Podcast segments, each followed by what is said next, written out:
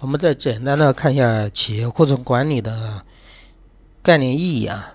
比如说这个概念里面提的一个使命啊，企业库存管理是干什么呢？最终呢是为了保证物料的质量，对吧？满足用户的需求，采取适当的措施降低成本。这个没什么多说的，这个在前面的时候，刚刚说那个仓库的时候已经说出说过了。比如说在仓储的管理里面啊，已经说过了啊。我们主要来看一下后面一个，就比如说意义啊。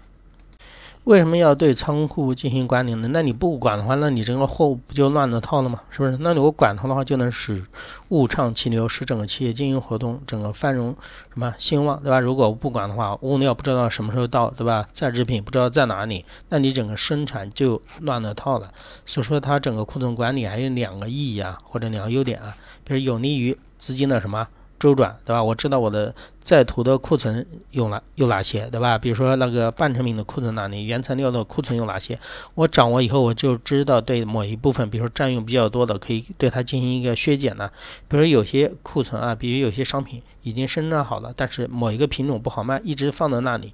我通过库存管理，通过盘点发现了，哎，这个批货放到那里一直没有销售出去，我可以把它打折卖出去，就是可以减少资金的什么占用啊。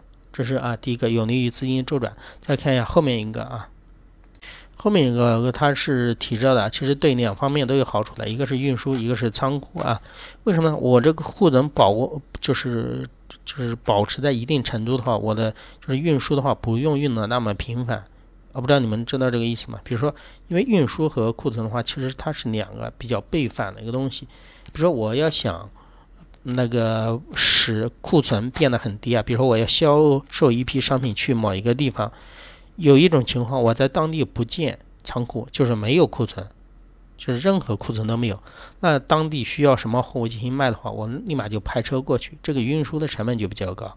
还有一种情况就是什么呢？我在当地建立一个仓库，比如我一个星期发一次货，那我这样的话就方便了，对运输进行进可以进行一个什么？管理了，所以说库存啊，你不能想到它单单纯的是库存，其实它还是和运输有关啊。因为这一本书它讲了很多方面，它物流方面只是简单的讲一下。其实物流里面还有一个叫做物流系统的管理啊，就是把物流的这种仓储、仓库啊、库存啊、运输啊，对吧？流通加工啊、配送啊，放在一个整体来看啊。